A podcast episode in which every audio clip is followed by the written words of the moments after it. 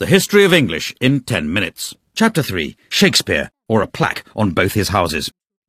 As the dictionary tells us, about 2,000 new words and phrases were invented by William Shakespeare. He gave us handy words like eyeball, puppy dog, and anchovy, and more show-offy words like dauntless, besmirch, and lackluster. He came up with the word alligator, soon after he ran out of things to rhyme with crocodile.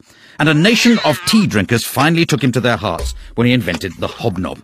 Shakespeare knew the power of catchphrases as well as biscuits.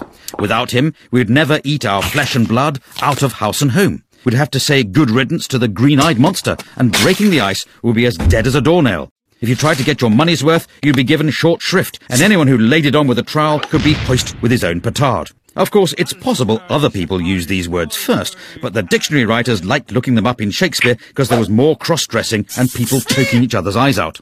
Shakespeare's poetry showed the world that English was a rich, vibrant language with limitless expressive and emotional power, and he still had time to open all those tea rooms in Stratford.